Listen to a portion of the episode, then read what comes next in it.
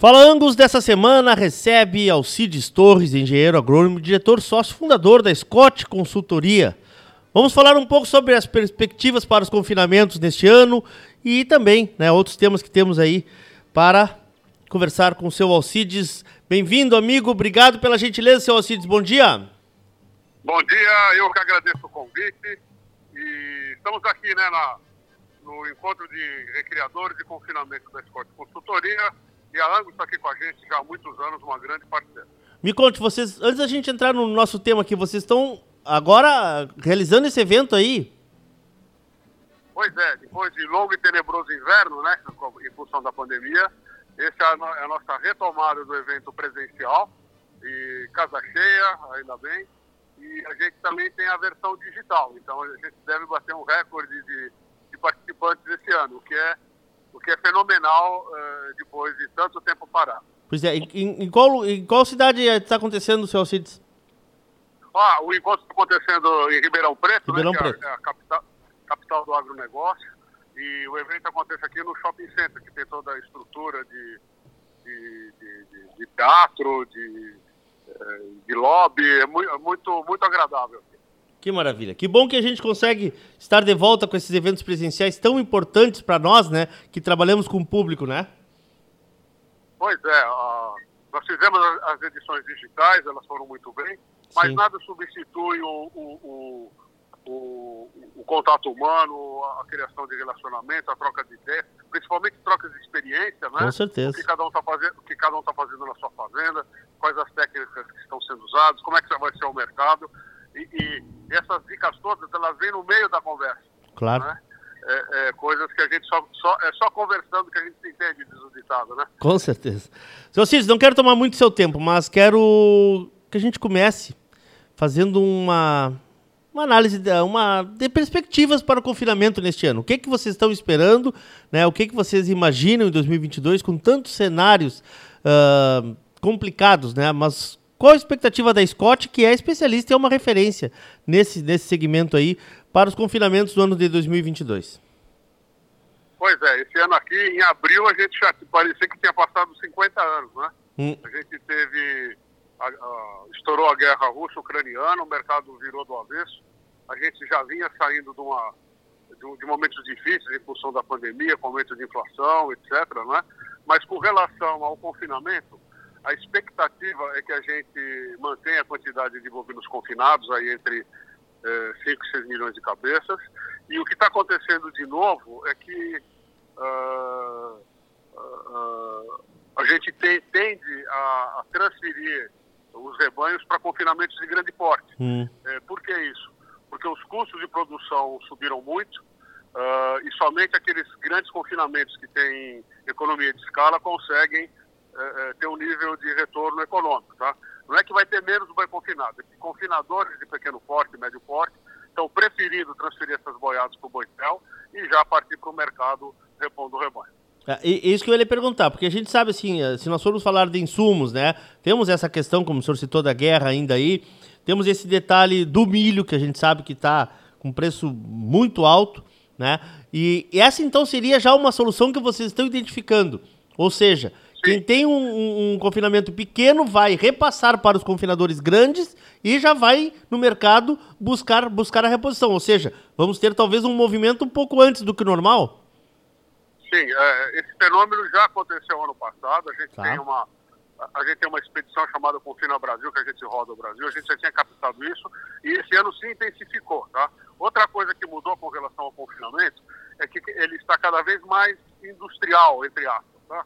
Então, por exemplo, uh, grandes confinamentos estão se antecipando e já comprando a matéria-prima para a composição da, da dieta dos bovinos antecipadamente.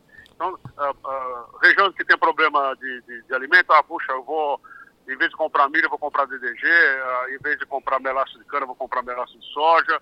Mas todo esse movimento hum. já vem acontecendo antecipadamente para evitar levar susto. Sim. Uh, a gente conversa bastante com a, com a, com a turma aí do, da Scott, falamos várias vezes já sobre o Confina Brasil aqui, e eu preciso lhe fazer uma pergunta. Uh, não é. Não, não vou dizer temerário, talvez não seja essa palavra, mas esse rumo que está se tomando de diminuir os pequenos, os pequenos uh, confinamentos, não é um pouco preocupante? Não vai também mexer no mercado no médio e curto prazo? Sim, é preocupante. É, é, vamos dizer assim, o que caracteriza a, agro, a, pecuária brasileira é justamente a pulverização claro. é, dos produtores, né? A gente tem é, milhares de pecuaristas e também a pulverização dos compradores, tá? O que está acontecendo? A gente está tendo uma concentração uh, dos frigoríficos, está tendo agora uma concentração dos confinamentos e do ponto de vista do, da pecuária brasileira, uh, do fornecimento de alimentos, de carne, não afeta. Mas o que, que vai acontecer é que a gente deve ter uma especialização em fazendeiros na cria, é, a, diminuição da recria e, e, e, o, e o engrandecimento dos confinamentos. Por exemplo, aqui no evento, nós estamos com confinamentos de 300 mil cabeças, 350 mil cabeças, hum. 150 mil cabeças. É uma coisa que é, há cinco anos não era tão comum. Tá?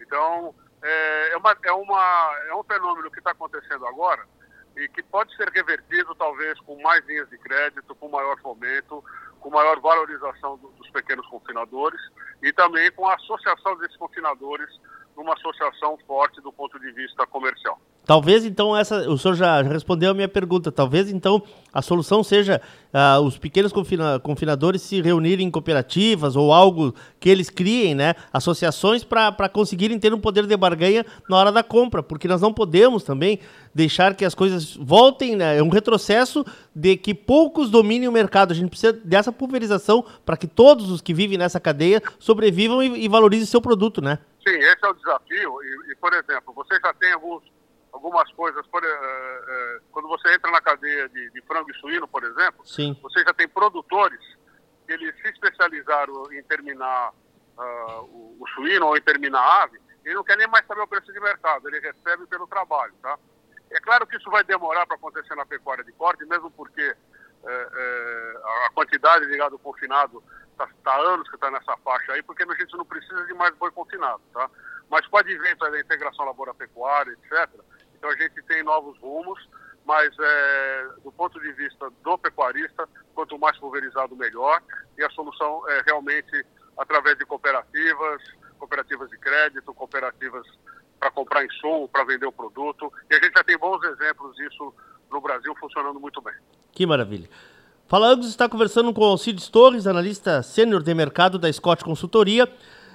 Seu Alcides, uh, Sabemos que está, estão sendo uh, procuradas uh, opções, né, para a gente não ficar tão dependente dessa, dessa, desses insumos, principalmente por essa guerra que citamos no início, né, uh, e que a gente sabe que essa, que essa região é uma fornecedora muito grande de insumos que nós precisamos, né, para nossas pastagens, para os nossos adubos, enfim. Está sendo buscado, estão sendo buscadas novas fontes. O senhor acredita que isso se resolva num curto prazo? O que, é que vocês que estão aí de, por dentro desse, desse mercado estão sentindo, estão ouvindo? Olha, com relação aos insumos, os insumos não devem faltar, tá? Tá. A gente tem fontes alternativas, a gente pode buscar adubo uh, na África, no Canadá, nos Estados Unidos, né? É, só que ele vai vir caro. Tá? Então não é um problema de escassez, é um problema Sim, problema de, de custo, né? De preço. É. A, a, gente importava muito fertilizante da Rússia e o problema não é a Rússia querer vender, tá? O problema é que uh, tem tantos bloqueios econômicos hoje que praticamente é impossível uh, a gente comprar fertilizante. Não faltou fertilizante porque a gente já tinha posição feita, tá? Então nós não sentimos isso. Então nós vamos ter agora grandes dores de cabeça já a partir da próxima safra. Sim. Uh, um exemplo, tá? O Irã, por exemplo, foi bloqueado pelos norte-americanos e o, e o os iranianos querem comprar nossa carne, mas a gente não consegue receber. Então a gente não consegue vender. Então esses bloqueios econômicos eh, indiretamente acabam afetando o Brasil do ponto de vista de, de fornecimento de insumos modernos, né, fertilizantes, claro. etc. Claro. E com relação à China, eh, em função do Covid e a tolerância zero, a gente acaba também eh, tendo problemas com, o, com os com as moléculas para fabricação de herbicidas, inseticidas, eh, fungicidas, etc. Ou seja, tudo isso acaba eh, subindo de preço. E temos um outro fator de alta, que em tempos de guerra, e como a guerra a gente tem na memória a primeira e a, segunda grande guerra, né? então todos os países eh, começam a fazer estoque, tanto de insumos para produção como do próprio produto final. Claro. Isso faz com que os preços subam, tá? E a inflação dispare. É isso aí, esse é o cenário. É, esse é o cenário. Bom, para a gente encerrar então, já lhe agradecendo, quero que o senhor fale um pouco da parceria Scott e Angus, né? Scott e Angus, que é uma coisa tão sólida essa parceria de vocês. Todos os eventos da Scott Angus está presente e esse trabalho aí que é feito com duas entidades tão importantes aí. Quero que o senhor fale um pouco sobre essa parceria. Olha, para a Scott Consultoria, uh, uh, ter o nosso nome ligado a Angus é, é, uma, é, um, é um mérito, é uma honra, é uma, é uma associação moderna, né? Ela é uma associação que entende de mercado, é, que divulga a raça, que está em eventos é, importantes, a, a, nossa parceria é antiga e, e puxa, é, é, o que dizer, né? É, vamos dizer assim, ela, hoje a Associação Brasileira de Angus representa a modernidade na pecuária nacional, além de fazer um belo trabalho de divulgação da raça. Maravilha. Alcides Torre, engenheiro agrônomo, diretor sócio, fundador da Scott Consultoria, nosso Fala Angus dessa semana. Sucesso para o amigo e voltamos a falar. Muito obrigado, bom trabalho a todos. Espero que todos estejam com saúde, fazendo bons negócios e até a próxima oportunidade. Até a próxima. Fala Angus, então todas as terças-feiras às 11h30 da manhã, inéditos aqui na radiosul.net, reprisa na quarta-feira às 18 horas e 15 minutos e na quinta-feira às 9 horas da manhã. E também disponível no nosso canal do Spotify da Regional por Excelência, no teu agregador favorito de podcasts, no SoundCloud da Rádio Sul. Também tem gente aí que recebe, né? Nos grupos de WhatsApp a gente dispara também essas uh, linhas de transmissão com todo o material do Falangos. Voltamos semana que vem.